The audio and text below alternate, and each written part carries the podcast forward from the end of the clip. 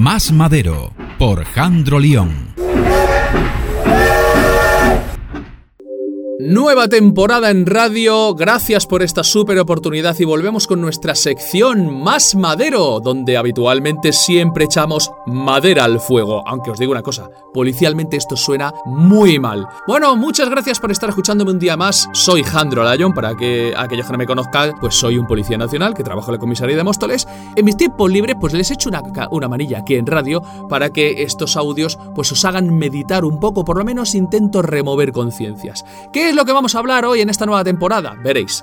En marzo del 2023, a la Foral de Navarra, que es una policía autonómica que trabaja allí, son unos 1.100 y pico agentes, les subieron 300 euros de salario. Luego dice el gobierno que no tiene dinero.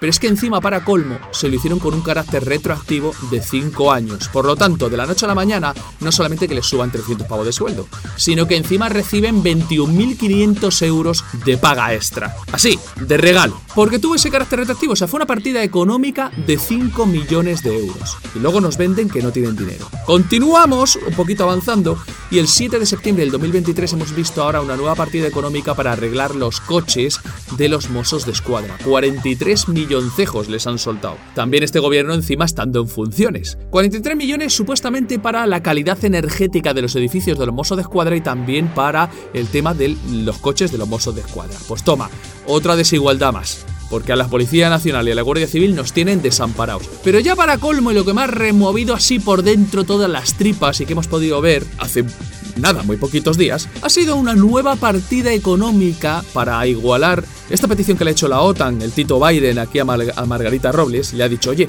¿nos puedes dar un poquito más de pasta? Y ha llegado Margarita Robles y ha dicho, no te preocupes que te vamos a igualar ahí al 2% este que habíamos prometido. Y han cogido y le han dado 12.788 millones porque todo para los militares. Ojo, que yo no estoy diciendo que se los quiten, yo les doy mi más sincera enhorabuena. Pero es que con la Policía Nacional y la Guardia Civil en marzo del 2018 se había firmado lo que iba a ser el acuerdo de la equiparación salarial. Y no llega nunca ese acuerdo. Ese acuerdo cuya cláusula 3 nos tiene que dar una partida económica de 100 millones por cada uno de los tres años en los que se había firmado, 2018, 2019 y 2020, y que nos hemos quedado ahí, no nos han dado ni un solo duro. Y sobre todo en la cláusula octava que dice que el Ministerio del Interior luchará por hacer una ley para que no haya una disfunción salarial en las fuerzas y cuerpos de la policía. Entonces, pero a nivel estatal y gubernamental, es decir, que nos igualen el salario a todos, tampoco es tan difícil.